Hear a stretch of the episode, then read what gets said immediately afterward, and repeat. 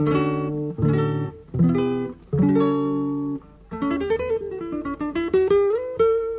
Central 3 apresenta o Cinema Nacional em Revista. É o Central Cine Brasil.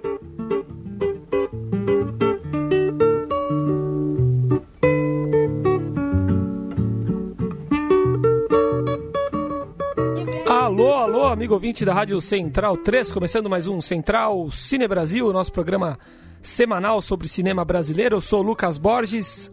Que tal, Paulo Júnior? Dali Lucas, um abraço para quem acompanha o Central Cine. Mais uma semana trazendo outro grande nome do cinema brasileiro contemporâneo para a gente bater um papo sobre cinema nacional feito hoje. Boa noite. Bruno Graziano está conosco também para essa conversa especial. Fala, Grazi. Boa noite, meus caros. Presença ilustre hoje aqui, Jefferson D, um grande cineasta brasileiro, com uma filmografia interessantíssima e que tem muitos filmes aí para serem lançados nos próximos anos. Aí ele pode falar um pouco mais. É isso, um prazer estar com você ao telefone conosco. Jefferson D, muito obrigado por nos atender. Como vai? Pô, prazer estar aqui, é, falar dos assuntos preferidos, dois assuntos que eu gosto mais, é futebol e cinema. Hoje vamos falar só de cinema. Né? Maravilha, maravilha. É, Correndo Atrás estreia semana que vem nos cinemas, um filme que estreou aqui em São Paulo, foi exibido aqui em São Paulo na abertura do, do Festival Latino-Americano, enfim, um filme que, que já veio fazendo carreira em festivais há algum tempo e chega agora aos cinemas. Por que, que, que a gente está tendo prazer só agora de assistir essa sua primeira comédia, né? É, na verdade, sim, a gente terminou o filme o ano passado, já, né, no final, na verdade, de 2017, e a gente deu uma volta aí pelo mundo, né? No African Film Festival em Los Angeles, depois a gente foi para New York African Film Festival, depois a gente fez o Festival de Roma, aí fui para Toronto, Montreal, enfim, a gente deu uma volta grande. E agora a gente abre, na verdade, é o semana que vem, o Cinefoot, né, que é um festival super importante que liga justamente cinema e, e futebol. É, a gente ainda não, não, tem a estreia no grande circuito, né, no Brasil inteiro, que é algo que a gente está planejando muito bem, e obviamente também por uma série de entraves é, colocados esse ano para o cinema brasileiro, né, mas uma dificuldade imensa né, do cinema brasileiro é, com a sua governança, enfim, com o Estado. E a gente segue fazendo, né, e tentando mostrar o filme pontualmente em alguns lugares, antes de poder estrear assim, com a maior parte da população brasileira, pelo menos está o filme disponível nas capitais.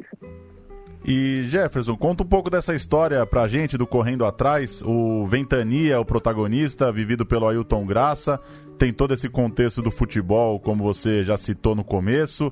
Tem o texto original, o livro do, do Hélio de la Penha, que trabalhou também com você no roteiro. Conta um pouco dessa história do Correndo Atrás. História de um cara que literalmente está correndo atrás né, da, da vida, do trabalho, fazendo bicos aqui, é, trabalhando como ambulante, até que ele vê um garoto é, que é negro, deficiente, portador de deficiência, é, pobre e órfão, mas o garoto ele tem é, três dedos no pé direito e faz com que o chute dele seja um chute muito especial. O Ventania logo vê nesse garoto uma grande estrela do futebol, por ter esse chute especial, e resolve, enfim, ser um empresário desse menino. Essa aventura dos dois, pelo, tendo como pano de fundo o futebol, uma busca, é, que é a busca de muitos jovens da periferia, de muitos jovens negros, a gente usou como, que é do livro do Hélio de la Penha, a gente usou como um dispositivo para que a gente pudesse abordar, através da comédia, é, uma série de situações é, de aventura. É, filme tem um, um quê de drama, né? mas é um, quase uma dramédia. A gente ri ou permanece sorriso é, nos 90 minutos do filme. Né? E, mas, como você disse, foi partiu do livro do Hélio de la Penha, mas o filme ganhou muito mais nuances, sabe? Porque o livro já vinha lá, de, de, o Hélio já tinha escrito já há algum tempo e eu, como diretor, resolvi mexer em algumas coisas, acrescentar alguns personagens, modificar algumas nuances. E foi interessante, assim, um resultado que eu gosto muito. Passou na sessão especial em São Paulo, é, passou em algumas sessões especiais e, e pelo mundo. E agora a gente chega aqui. Mas é uma experiência é, para nós todos muito importante, porque o Hélio, um homem negro, escreveu é, o roteiro, eu e o Hélio, né? Eu dirigi, o nosso fotógrafo era uma pessoa negra, Cristiano Conceição, nossa operadora de som, nossa técnica de som, Gabriela Cunha, uma menina negra. Então foi literalmente é, que a gente fez com humor negro mesmo.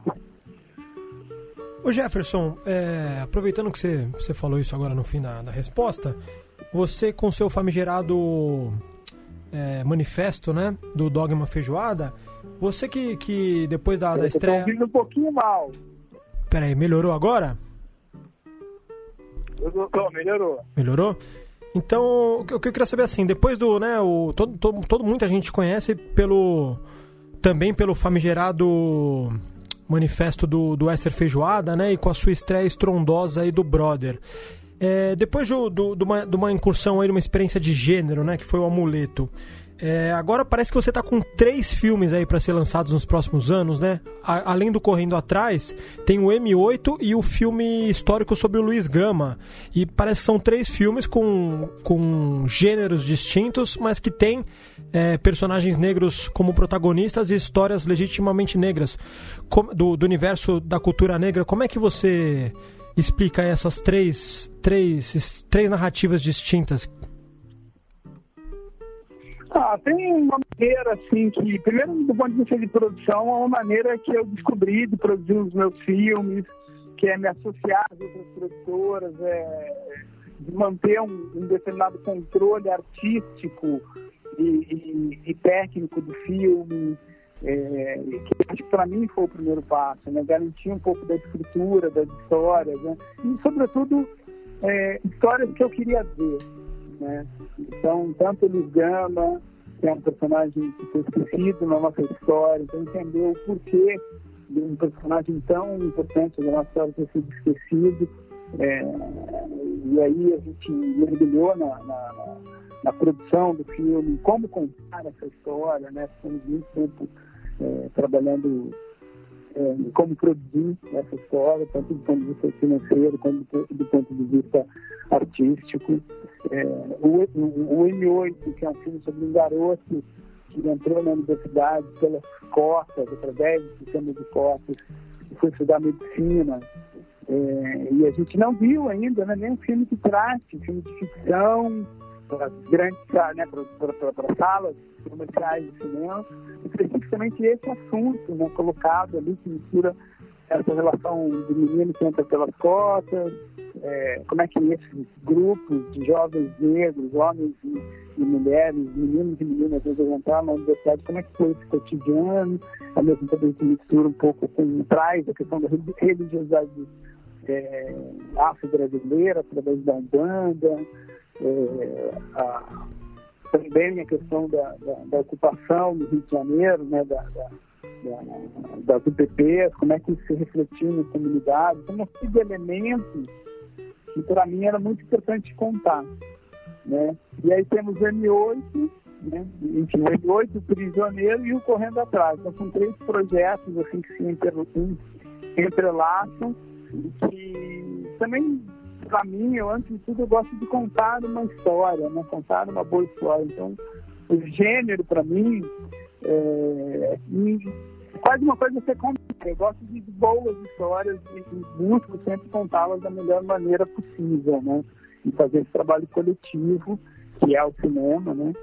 E é isso, tem sido assim, bastante intenso, né? Nos últimos anos, nos últimos três anos foram três filmes, para o próximo filme agora, é, que é o Narciso Rap. E nesse momento, para ser mais preciso, nesse horário que a gente está conversando, está no ar também uma novela que eu estou dirigindo, chamada Bom Sucesso, que é um desafio novo para mim também, que é falar para milhões de pessoas dentro de uma obra aberta chamada telenovela. Então, tem essas situações todas e que nesses últimos três anos tem tenho conseguido exercer né, minha profissão, a minha arte, com, com muita dignidade, com muita, muitas possibilidades de encontros, assim, né?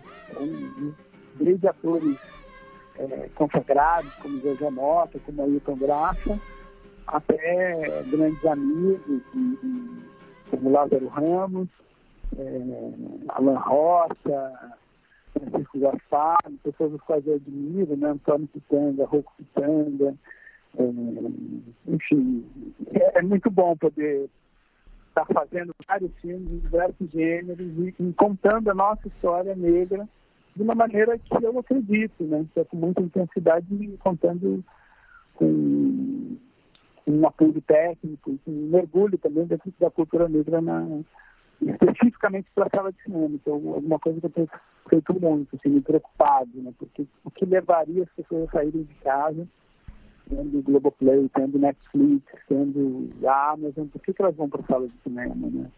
Então, tenho me preocupado com isso também. Né?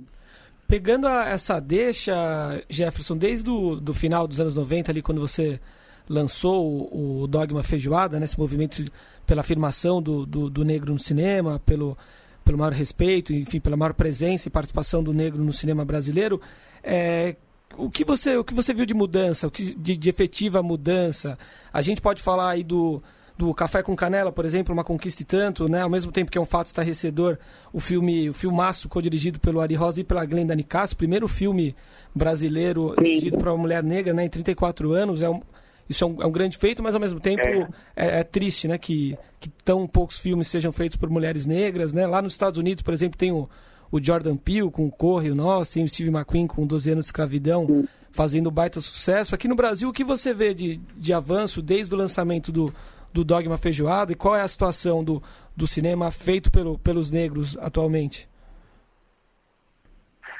Olha, para mim a grande diferença, assim, aí um lado muito pessoal, uma, uma visão muito pessoal que assim, é, é, há 20 anos atrás, há 15 anos atrás, né, Dogma Fusada do ano 2000, né, então vai fazer 20 anos, né, como a gente publicou ali, tal, a gente não tinha essa questão da, das redes sociais, da informação correndo muito mais solta, muito mais rápida, né?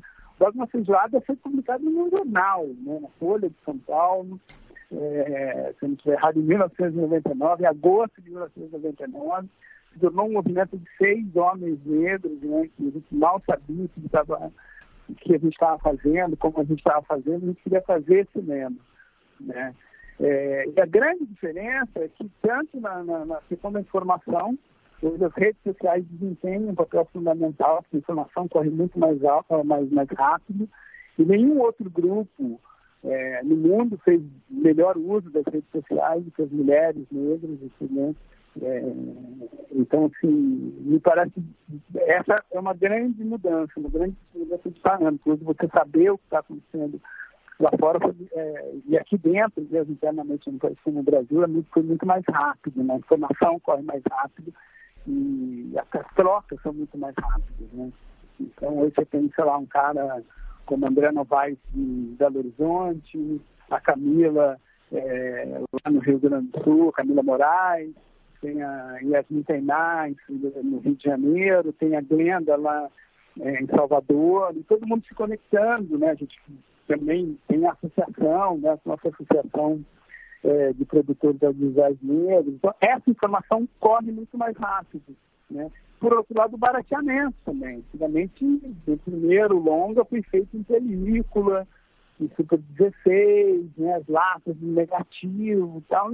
Então, tudo era muito caro, muito pesado. Hoje em dia, quase no pendrive, você tem um longa-metragem. Você mandar um seu filme para o festival, antigamente tinha que mandar uma fita VHS, ou, ou, enfim, DVD. Basta um clique, você faz o upload e o filme está disponível lá no Festival na Austrália, no Festival em Londres, enfim, lá em Nova York. Então, esse barateamento também ajudou a gente, conseguir fazer, fazer, fazer, é, conseguir realizar com muita precisão e com muita rapidez. Né? Então, acho que a grande diferença, assim, só precisa essa troca de informações, essas possibilidades de barateamento assim, né, tecnológico para fazer um filme é, acabou acontecendo, né? Porque as ideias a gente sempre teve, a vontade de criar também a gente sempre teve, é, e obviamente tudo que está acontecendo agora, e mesmo pensando o dog na feijoada,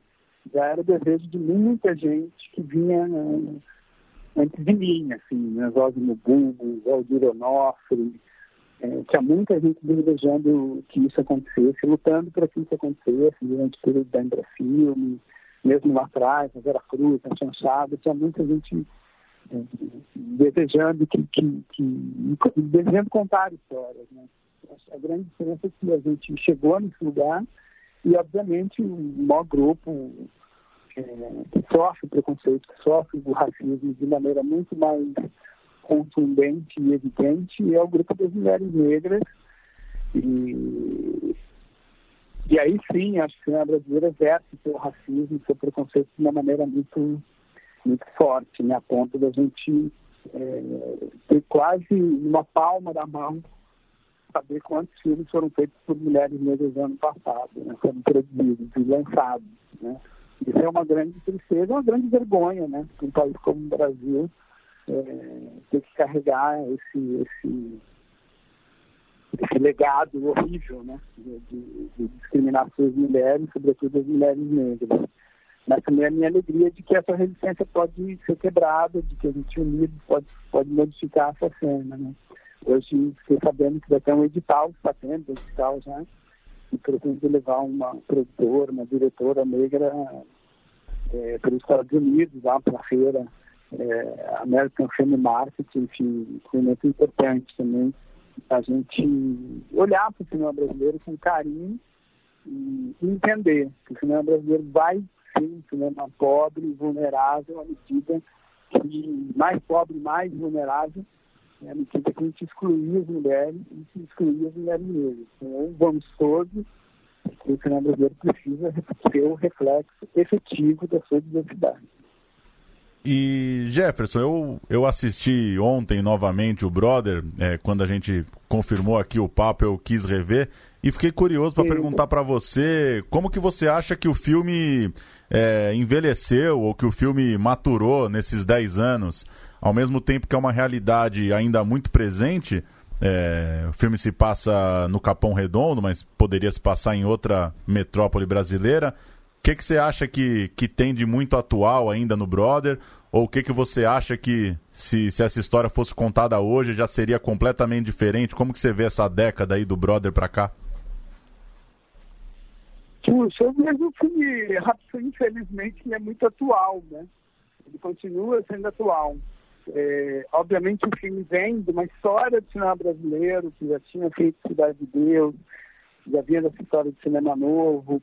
É, Para mim, particularmente artisticamente, é, o filme ele tem muita relação com, com os filmes do Carlos Reichenbach, com Andes Arrabaldi, né, com uma certa periferia, né, sair daquele núcleo mais, mais central da cidade de São Paulo e ir para uma periferia que a gente não tinha visto ainda, nem no filme da Antônia, nem no Linha de Passe, né, do Walter Salles, também, também tem um visual completamente novo é, da cidade de São Paulo. Então, tem esse lugar que eu queria situar o filme, que acaba sendo quase um personagem também, que é a Zona Sul de São Paulo, que para mim é um dos lugares mais efervescentes da América Latina, se falar assim, né, pensando como um todo, pensando na Colômbia, pensando na Argentina, pensando no Uruguai, pensando nesse universo, a, a, Zona Sul de São Paulo, né, a Zona Periférica Sul de São Paulo, tem uma energia muito grande dentro da literatura, da música, né, com Racionais, com Ferrer, com Sérgio Vaz,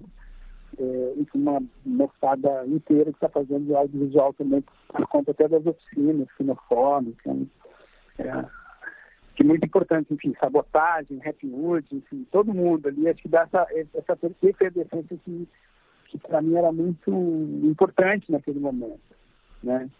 É, e eu acho que o filme, como disse, continua atual, continua atual porque a violência contra os jovens da periferia, continua, enfim, a cada dia constante, né, essa violência, é, a maneira como o, o, nosso presidente se refere, é, muitas vezes a questão das armas, a maneira como a polícia aborda, e tem uma maneira de abordagem na periferia, e tem uma maneira de abordagem nas regiões mais nobres. Então, o filme retrata esse, esse espaço de opressão total. E eu acho que ele continua super atual, né? porque no final de tudo, o que resta é a morte de um, de um jovem é, da periferia. E, ao mesmo tempo, sutilmente, obviamente, é, esse jovem, quando ele, ele tem a pele clara, ele tem muito mais chance, é, e quando ele tem a pele escura, ele tem muito menos chance. É, infelizmente, eu faço, eu faço uma, um paralelo, porque o nosso protagonista é um jovem branco que se acha negro o tempo todo, então ele não é morto pela mão da polícia, mas ele é morto pela mão da, da, da criminalidade, né? da, da, da marginalidade. Né? Mas eu acho que esse espaço de vulnerabilidade dos jovens da periferia, esse retrato continua muito atual. Né? No, no cinema, na maneira como a gente pode retratar, esse espaço ainda continua vulnerável. E acho que por essa via, eu acho que continua atual. Naquele momento, eh, termina o filme com uma canção, com um rap, uma crônica, naquele momento era um garoto que estava começando, estava demitido, e ele escreveu uma música chamada Triunfo, e acho que essas, essas novidades continuam. Tudo que o Emicida coloca na música Triunfo continua muito atual também. Então, tem uma série de elementos ali que, que deixa o Brother com uma certa atualidade ainda, e como você falou, não só no, no Brasil, mas em todos os países pobres que têm uma juventude vulnerável. Agora, Jefferson, é, fala um pouco do. voltando aí ao, ao, futuro, né? Porque me intriga aí esses, esses três filmes que você já rodou e ainda não lançou. É, por qual motivo? Assim, é por um, por um, um certo apreço artesanal mesmo, de, de finalizar do, do, no tempo certo e de lançar talvez da maneira que você melhor deseje, é, ou esses filmes ainda não foram lançados porque, por uma questão financeira, porque são filmes de médio porte, né? são filmes que, que podem ter um lançamento considerável no, no circuito. E, como é que você espera, assim? Porque você é aquela coisa, você trabalhou muito nos últimos anos, filmou muito. Pô, o filme do Luiz Gama é um filme que acho que né, a gente é carente de filmes é, históricos do século XIX. É um filme muito relevante, um herói nacional. E o Correndo Atrás é um filme. Uma, co... só, só, repete um pouquinho que eu estou ouvindo mal aqui. Só repete essa última sobre a distribuição, né? Certo, vou, vou, vou, vou resumi-la aqui. Porque me intriga muito esses três títulos que você tá para lançar, que você já rodou, né, e que você vai lançar nos próximos anos, o porquê ainda não foram lançados, né? É muito raro, assim, a gente ver um acúmulo de três filmes, é, pelo menos o Correndo Atrás e o filme do Luiz Gama, filmes de médio porte, né, filmes com, com valor de produção considerável, filmes relevantes, que, que, que merecem ser vistos o mais rápido possível. É, eu queria saber o porquê dessa demora, se você tem uma previsão aí mais clara de quando esses filmes vão ser lançados e se você espera que algum deles é, consiga talvez um sucesso de público ou, ou, consiga uma áurea comercial é, popular, não, não comercial, mas popular, ma maior ainda do que o Brother. É, esse encontro com o público é sempre fundamental, né? Então, é, essa demora em lançar o filme foi ser esperado lançar esse filme no final do ano passado e esse ano. O que aconteceu esse ano no cinema brasileiro fez reflexo em várias produções e, obviamente, tem muito reflexo enfim, sobre um filme que está pronto, por exemplo, como Correndo Atrás. Como é que você lança esse filme no Brasil? É, nesse momento é muito, tudo muito confuso, né? Em relação ao Ancine, tudo muito travado. Né? Então, é, eu tenho um cuidado enorme, mas é, é, que a gente consiga disponibilizar esse filme no maior número de salas e para o maior número de pessoas possível. É, e sempre perseguindo uma possibilidade maior é, da qual, que, a, a qual que, é, da qual que eu tive no Brother, ou seja, aumentar as possibilidades do filme se encontrar com o público que eu sei que ele existe, que ele está lá e que gostaria de ver. Né? Mas isso, por outro lado, eu também tenho uma relação que, assim, eu escrevo, enfim, escrevo, dirijo, sobretudo, sou um diretor de cinema, né? E e sei que, que esse momento da distribuição, do lançamento, infelizmente, ela não me cabe mais, né? Ser o protagonista desse momento do lançamento do filme. Eu posso interferir um pouquinho ali, um pouquinho aqui, mas isso em geral cabe aos produtores principalmente à distribuidora. Distribuir um filme hoje virou um grande desafio, né? Porque você tem os blockbusters, embora o Brasil tenha mais de 3 mil salas, mas cada blockbuster que vem, vem ocupando às vezes um terço dessa sala, às vezes até mais de um terço. Você formar todos os blockbusters, não sobra quase nenhuma possibilidade para o cinema brasileiro. É, e, sobretudo, esse ano tem sido uma dificuldade imensa. Então, a gente, na verdade, optou, tem por é, experimentar o filme em pequenas sessões, em outras sessões, às vezes até dá tempo de voltar e mexer em alguma coisa no filme, mas eu perdi um pouquinho dessa pressa, né, de lançar o filme de qualquer maneira tal, é, porque eu acho que mais do que uma pré-estreia, às vezes a gente fica preocupado em fazer uma pré-estreia, tem uma relação de disponibilizar o filme num primeiro momento em salas boas, em, em salas que realmente vão ao encontro do público. Eu acho que o filme tem muitas possibilidades com a maioria da população e da maioria das pessoas que gostam de ir ao cinema. Então, a gente, eu tenho muita delicadeza. Então, sempre, sempre pondero os meus parceiros distribuidores, os meus produtores, é a gente procurar ter uma paciência para procurar o melhor momento. E hoje você encontrar um, uma sala, as salas, né? Encontrar um bom momento para lançar um filme, confesso para que o ano passado e esse ano ficou muito difícil, né?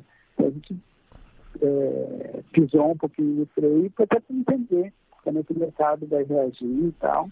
É, porque a gente sabe que depois que lançou o filme no cinema, ele tem a história dele, que vai para o TV a cabo, vai para o VOD, vai para as outras plataformas, aí também ele tem um caminho é, que se prolonga, enfim, por muito tempo. Mas eu sempre tenho essa procura, assim, de, é, procura de, encontrar o meu público, né? Eu acho que os filmes que eu quero ver é é, são filmes que também muita gente gostaria de ver, né? Sobre o Brasil, sobre sobre o nosso cotidiano, sobre os nossos heróis, sobre os nossos medos, é, sobre o riso, né? Como é que a gente tem essa capacidade brasileira também de rir de si, de si próprio. Né? Mas eu tenho muita delicadeza, assim, também de poder lançar o filme, e acho que é por isso que a gente demora, não vai muito na, em controlar a minha ansiedade aqui para de lançar um filme. Jefferson, muito obrigado por nos atender. É um prazer conversar contigo. Esperamos é, ver em breve seus, seus novos filmes no cinema e espero que você possa ver uma vitória do Corinthians aí no Maracanã daqui a pouco contra o Fluminense também. É, tô, tô, já estou ansioso aqui, eu sei que vai ser difícil, foi um primeiro 0 a 0 complicado no Itaquerão, mas estou aqui confiante aqui, né? Nesse momento eu estou no Rio de Janeiro, é, como disse, estou dirigindo aqui uma, primeira telenovela, é, que fala sobre muitas coisas que estão presentes nos meus filmes, tá? E não fala necessariamente de futebol, mas fala de basquete na novela. Mas estou ansioso aqui para ver a partida e, e, acompanhar aqui de pertinho, torcendo sempre, né? né? O futebol traz é, a realidade do futebol, ela está muito ligada ao povo, né? E nossa história também é marcada politicamente, é, historicamente, por muitos momentos, muita gente lembra do futebol. Né? No cinema, às vezes, muita gente faz essa, essa tabelinha, né? Cinema e, e, e futebol. Me lembrei aqui agora Pra Frente Brasil, do, do, Farias, que é extremamente importante, e outros, né? meu próprio brother também, de outros filmes de Helena, enfim, tantos outros filmes. Então, gosto dessa ideia do futebol como metáfora. Isso aí, muito obrigado. É, obrigado. É um prazer estar aqui, falar de cinema. E um abraço a todo mundo. Deus nos abençoe, porque a situação está bem difícil. E, mas viva o cinema brasileiro e, e reproduzindo aqui na fala do Cacadieg, o cinema brasileiro não vai morrer jamais, jamais. De jeito nenhum. Faz, faz, não é pelo, pelo, pelo a gente faz, a gente pensa, a gente discute cinema, e nem é tudo, nem, nem, nem sempre é pelo valor financeiro, mas é sobretudo pelo amor à arte, que a gente acha que, que a nossa vida muitas vezes está na tela, ou que está na tela tá, também está presente na nossa existência. Valeu, muito obrigado. Valeu, um Jefferson. abraço. Valeu, Jefferson. Abraço, abraço, tchau. Tchau, um abraço. Grande prazer falar com essa grande figura.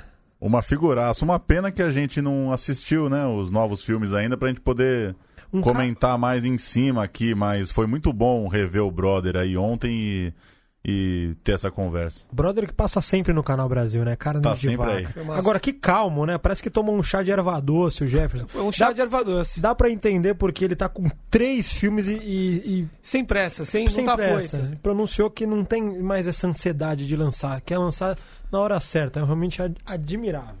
A gente vai falar no segundo bloco do Festival de Gramado, né? Brother ganhou Gramado, né, em 2010, ano que foi exibido em Berlim também, né? Filme Exatamente. filmaço assim, Filmaço. muito Filmão, filmão. O- muito bom revê-lo. Eu não, eu não vou aqui fazer a comparação famosa de que o Jefferson é o Spike brasileiro, mas que o Brother é o faça a coisa certa brasileiro, é. Boa. E para quem quiser assistir o Correndo Atrás, semana que, a partir da semana que vem no, no Cinefute, né? Vai abrir o Cinefute no Rio quinta-feira que vem, né? Dia 5. 5 de setembro. 5 de setembro, abre o Cinefute no Rio e esperamos em breve aí ver nas telonas. E Correndo Atrás, que acredito eu, não deu pra perguntar, mas acredito eu, teve a primazia de gravar a primeira cena ficcional do cinema brasileiro em Itaquera, no novo estádio do Corinthians. Acredito que tenha sido o primeiro. né? Eu acho que não. Será que não? Não sei. O 3% foi em Itaquera, né? Mas Mas de é futebol. série. Tá Ah. cena de Não, não, futebol? seria da ficção, do, do cinema Da ficção. brasileiro. Enfim, não sei. Depois a gente Entendi. pergunta pro Jefferson. Jefferson que vou fazer um pedido aqui pra ele fazer a cinebiografia do Zumbi dos Palmares. Falta também, né?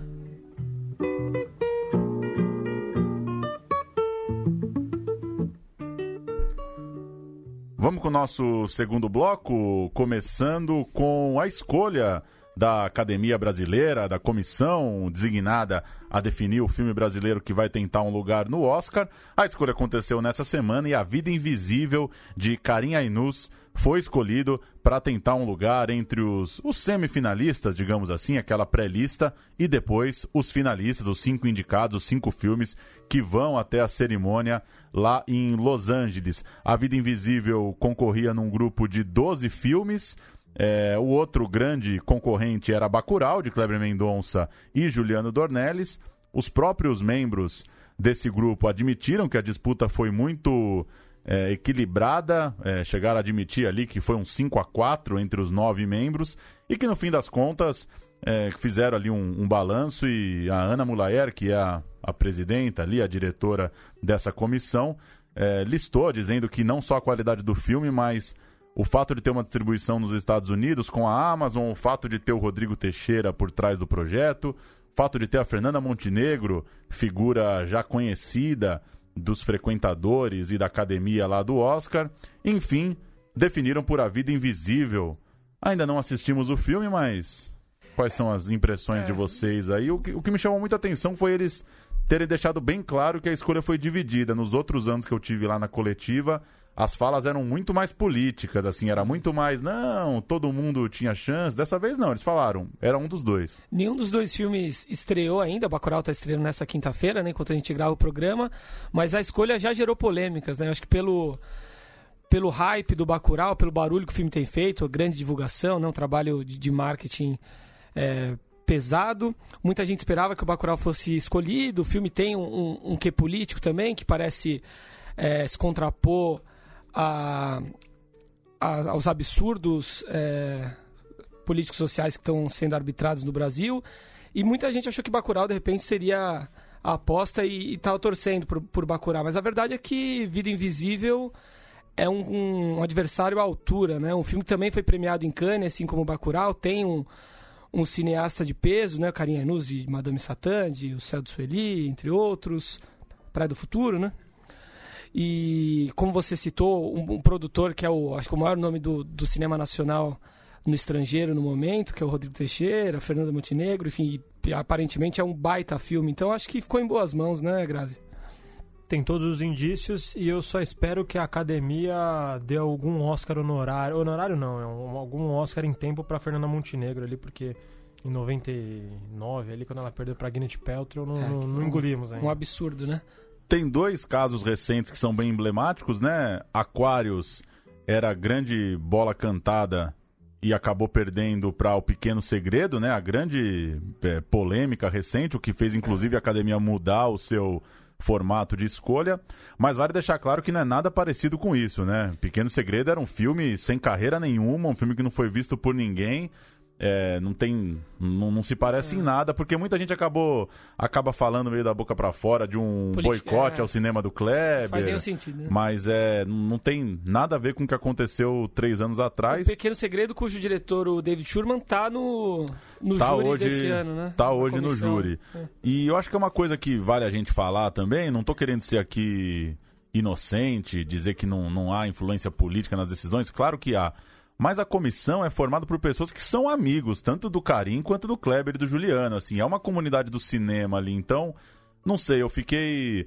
Acho que queria registrar aqui que ficar com muita teoria da conspiração também não Nesse tem muito a não ver, sabe? É, são é, Amir Labak, é, Sara Silveira, Ana Mulayer, Walter Carvalho. Não, não consigo ver E a- pessoas ali que gostariam de boicotar um cinema do E Kleber. a vida invisível não é aguinha com açúcar também, né? É uma É. história é, feminista, a história de, de mulheres reprimidas, né? Em um, em um tempo passado, de mulheres fortes, enfim. É um, é um filme que, que cutuca também a ala conservadora desse país, né? E tem um, um ponto. É é difícil comentar a, a escolha sobre a qualidade do filme, porque ainda não assistimos e devem ser dois ótimos filmes. Mas acho que o ponto de, de destaque aí mesmo é o Rodrigo Teixeira, né? Porque, querendo ou não, existe uma certa torcida para que o filme chegue com chance, né? É uma decisão política, como o Paulo falou. Então o Rodrigo Teixeira é um ponto fora da curva, é o que está levando o nosso cinema para internacionalização de, um- de uma forma quase que é, violenta, assim, de tão rápida, né? E acho que deu- dos últimos três anos, você comentou aí o Pequeno Segredo, aí teve o Bingo, né? O Rei das Manhãs e o Grande Circo Místico, foram três filmes que não foram premiados, é, ou que não... não, Não dá pra botar muita confiança, né? De que iriam. Não pararam um quarteirão, né? Exatamente. Em compensação, as últimas três escolhas que tinham sido Que Horas Ela Volta, da Ana Mulaer, Hoje Eu Quero Voltar Sozinho, do Daniel Ribeiro e O Som ao Redor, do Kleber Mendonça Filho, que eram filmes que tinham sido premiados lá fora. Mesmo o Palhaço e Tropa de Elite 2 também vinham com peso e nenhum deles né, foi escolhido, né? Exatamente. O... Agora, talvez a questão política. Agora, o fato do Brasil estar tão em evidência por, por motivos ruins, né? Anti-artísticos e culturais, talvez isso faça com que a vida invisível ganhe, ganhe força. Não sei. Antiga- antigamente tinha a lenda que pra ganhar o Oscar de, de filme estrangeiro tinha uma piada que tinha que ter ser um filme com algum velho e que tivesse um- uma mensagem final, né? Acho que hoje se perdeu um pouco isso, mas o filme tem, acho que tem as características. hein? Alguém lembrou que, se eu não me engano, é 2008, que o ano que meus pais saíram de férias foi o escolhido e que muita gente queria o Tropa de Elite. É. Tropa de Elite 1. E na época, é, o finado Rubem Evald Filho, que fazia parte da comissão, disse algo como: a gente não tá só escolhendo o melhor filme, a gente tá escolhendo o que a gente acha que a academia vai achar o melhor filme. Então tem isso, e acho que isso não é uma coisa menor, né? O Oscar é um jogo. é, todo mundo que tava lá na Cinemateca no anúncio dos filmes foi praticamente unânime que o, o filme do Karim tem muito mais recurso para fazer o lobby, para visitar os votantes, esse tipo de coisa, né? A distribuição na Amazon parece ser uma coisa pesada mesmo. E o Graziano acabou de citar o Rodrigo Teixeira, tá começando o Festival de Veneza, e ele tá com dois filmes lá. Então é um cara que nesse momento que a gente tá gravando, pode estar tomando um uísque lá em Veneza e estão perguntando para ele lobby, do, né? do A Vida Invisível. Não é, Faz diferença, né? não é pouca coisa. O Brasil que não, não chega é, para concorrer, não, não vai à briga final do Oscar com um, um longa desde 2004, né? Com Cidade de Deus, que foi o filme com o maior número de indicações, é melhor diretor, melhor roteiro, melhor edição, melhor fotografia. Em 2016 teve o Menino foi- Mundo, né? Só um adendo, que foi Sim. ignorado o ano anterior na categoria de melhor filme estrangeiro. O filme não É. foi indicado. E aí depois, um ano Compensado. depois, a academia compensou no circuito comercial e entrou com categorias como se fosse um É. filme americano. E, mas não ganhou nenhum Oscar também. Aí você lembrou aqui, né, Júnior, do Me Chame Pelo Seu Nome, que tem a participação justamente do Rodrigo Teixeira, né? Venceu o Oscar de melhor roteiro adaptado.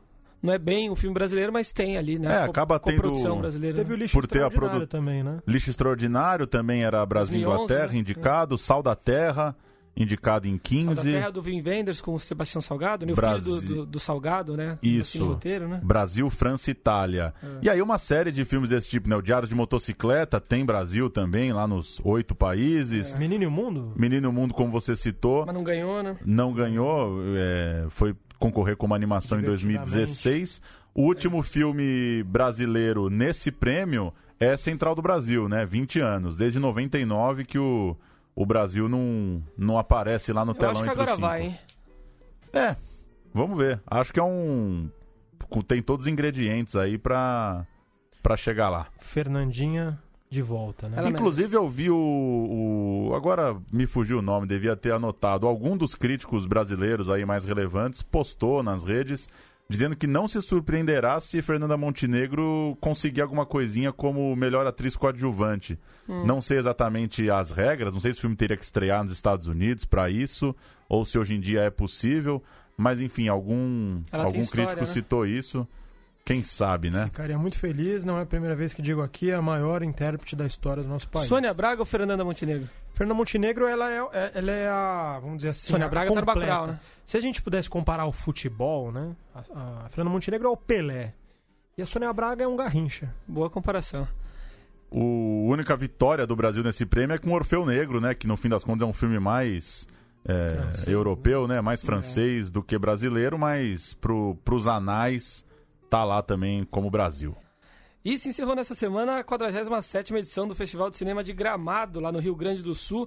O grande vencedor do festival foi o cearense Pacarrete, levou oito quiquitos, incluindo os prêmios de melhor filme, melhor direção para o Alain Deberton, melhor atriz para Mar Marcélia Cartacho, entre A outros. Macabeia. A Macabeia, grande Macabeia.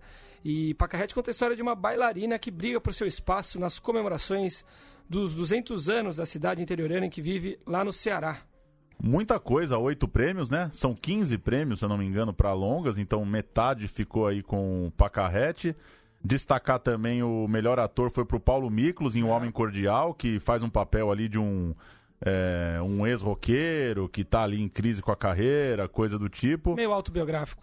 Hebe também te- levou um prêmio só, prêmio de montagem. A fotografia foi pro Raia 4, que, como o nome diz, se passa ali no ambiente de umas adolescentes, na natação e tal. Direção de arte foi pro filme do Miguel Falabella, Veneza. Enfim, mais uma safra importante aí do cinema brasileiro. E registrar a pataquada, né, dos frequentadores de gramado que atiraram gelos, pedras de gelo e restos de comida é, no- em- nos realizadores, atores, Isso. produtores que estavam se manifestando. Foi um ato é, bem bonito, assim, eu assisti pela televisão a premiação. Todos os atores e diretores entraram com pôsteres do cinema brasileiro no tapete vermelho, bem visualmente, bem impactante. E algumas pessoas que estavam ali nos bares, nos restaurantes, no entorno, atiraram coisas contra as pessoas. Depois, durante a semana, esse assunto rendeu, claro.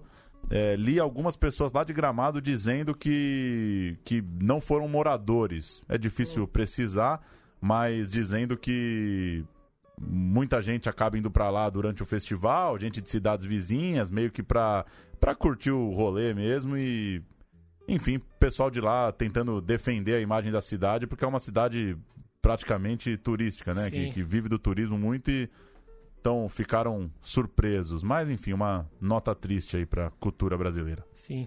E entre os dias 6 e 11 de setembro, o MIS, Museu de Imagem e Som, na Rua Augusta, recebe a sétima edição do Cine Fantasy, festival dedicado ao cinema fantástico. Serão 115 filmes de 26 países. A abertura fica por conta do Morto Não Fala, longa de estreia de Denilson Ramalho, primeiro longa dele, diretor que fez nome com seus curtas de terror e engatou carreira como roteirista. Né? Tem participação em A Encarnação do Mal, do Zé do Caixão, em séries da TV Globo. Eu falei Rua Augusta, mas ali já é Avenida Europa, eu acho, né? Ou Rua Colômbia. enfim. Colômbia. Continuação, indo para os Jardins. Esse Morto Não Fala é com o Daniel Oliveira, né? Mais um aí do, do Daniel Oliveira. O Denison Ramalho que fez o obra-prima chamado Amor Só de Mãe, um curta-metragem dele. As estreias dessa quinta-feira, 29 de agosto, A Mulher do Meu Marido, uma comédia do Marcelo Santiago, Amor dá Trabalho, também comédia do Ale Machado, O Filho do Homem, um drama bíblico do Alexandre Machafer, e o já citado Bacurau, um western futurista do Kleber Mendonça e do Juliano Dornelles. Semana que vem, né, nosso programa sobre Bacurau, dia 5 de setembro, já com uma semana do filme em cartaz. E aí a gente fala mais sobre o filme, claro. Só queria registrar que a coletiva de imprensa e a cabine de imprensa aqui em São Paulo foram eventos grandiosos, assim, que podemos conversar muito sobre isso semana que vem, né? Sobre todo o processo de divulgação, de marketing do filme, inúmeras pré-estreias. De fato, pelo menos no, nos tempos de Central Cine aqui, a gente nunca tinha visto nada parecido e que, e que foi legal, assim, foi animador. Eu, eu fiquei bem, bem tocado, assim, de falar, porra, aconteceu um filmão, sabe? Sim. Coletiva no hotel, casa cheia, todo mundo sendo atendido. É, é legal, assim, ver a, a trabalho. maturidade, assim, você falar, porra, é, é um filme de gente grande, assim, fizeram um trabalho pro filme ser grande mesmo. Eu não lembro da última vez que eu comprei um, um ingresso para um filme com um dia de antecedência. Fizemos isso, né, pra, pra assistir ao, ao Bacurau nessa sexta lá no Cinesesc. É, eu só lembro desse frenesi todo no Tropa de Elite 2. É, sim. E previsões otimistas da, da nossa equipe pra, pra bilheteria do Bacurau? Algo entre. Será que a gente. A grande aposta é que Bacurau atinja a marca de um milhão de espectadores, né? Que já seria um número vistoso comparado às estreias do tipo nos últimos anos, né? Sim. E são 200 e quantas salas? 280, parece? É, 280. 280 salas. Mais de 80 cidades diferentes também, né? 80 cidades. Filme também dublado, né? Que, que é uma coisa é, impactante também, né? Porque se, se, se, se pudesse haver algum preconceito por isso, também Sim. atende esse público, Por né? ter atuações em inglês, em alemão também ou só em inglês? Inglês, né? Inglês, Por ter um núcleo que, que fala inglês ali. Sim. Agora, acima do, do, do- do número de espectadores, é que a gente torce que o filme realmente atinja a mesa do bar, né? Os papos de Sim. família, o, o ponto de ônibus, é, a- o intervalo do almoço ali da obra, que o filme realmente possa chegar nos próximos anos a, a- a quem interessa, que é, que é a grande massa nacional aí. Vamos ouvir o Walter Carvalho? Vamos nessa. Separei aqui o grande diretor de fotografia, também diretor Walter Carvalho, tá na comissão que escolhe o filme pro Oscar O Poeta da Luz. e falou um pouquinho sobre Bacurau e a Vida Invisível, pra quem ainda não assistiu, mas sem spoilers, com a elegância do Walter. Walter Carvalho, então, para comentar Bacurau e a Vida Invisível, as pessoas eh, vão ter a notícia de que foi uma escolha muito difícil. Qual seria seu comentário geral para o público que vai ver esses filmes nas próximas semanas? Cinema é cachoeira. Já dizia Humberto Mauro. Eu acho que se a gente pudesse indicar os dois, é que é- seria o ideal, porque são dois filmes extraordinários. Infelizmente, não é um festival que você pode premiar os dois. Né? Você pode dividir os prêmios. Aqui é uma, uma, uma indicação única. Então são dois filmes extraordinários que, que com certeza fará, farão uma grande carreira não só nacional como internacional. Espero que, que o filme que vai ser representar o Brasil em plaque, porque já tem um tempo que a gente não consegue. Mas, sobretudo, dar os parabéns ao Kleber e ao Karim pelos dois filmes maravilhosos que, ele- que eles fizeram. E a seleção dos 12 filmes que nós vimos, que nós assistimos, que nós examinamos, que é a melhor safra do cinema brasileiro dos últimos tempos. Isso é que eu acho que quem está ganhando com isso é o próprio cinema e o público. E você tem uma expectativa desses filmes vingarem uma boa bilheteria? Porque infelizmente prêmio lá fora não está garantindo grandes bilheterias. Você tem uma, uma certa aflição, uma coisa em relação ao público de cinema mesmo? A, a- a- a audiência, o público de cinema vem caindo no mundo inteiro, não é só no Brasil, no mundo inteiro. No Brasil é- é- é- chega a ser doloroso né? a queda do público do Brasil. Agora, isso se deve a uma situação política, uma situação de insegurança, uma, uma, situação de ninguém sabe o que vai acontecer, aliado às novas mudanças do comportamento humano no mundo inteiro. As novas tecnologias, as novas plataformas, tudo isso influencia, apesar de que você, o público interessado em cinema continua vendo. esse público é, é, ele é cativo, né? ele continua assistindo aos filmes. E muita gente que não vai mais ao cinema vê o filme em outras, em outras plataformas. Quer dizer, o interesse pelo cinema continua. O ingresso é que diminuiu e não é no Brasil somente. É no Brasil inteiro. Mas a gente não. O Brasil é, o, o cinema brasileiro sempre viveu de ciclos. Isso não quer dizer que a gente não vira esse jogo. Vamos trabalhar, vamos continuar trabalhando. Tá aí o Walter Carvalho, uma rápida filmografia, diretor de fotografia de, né, indo de hoje para o passado, filme da minha vida, Raul, Febre do Rato, Budapeste, Chega de Saudade, Baixio das Bestas, Céu do Sueli, Crime Delicado, Entre Atos, Cazuza, muita coisa, né? Daria para fazer um programa aqui sobre a foto do Walter. E para encerrar com outro grande é, diretor de fotografia, Lauro Escorel, e com mais uma estreia.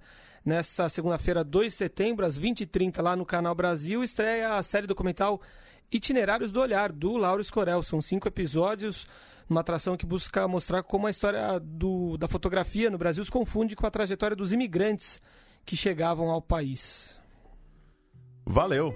Valeu, um abraço, até semana que vem com o Bacurau. Falou!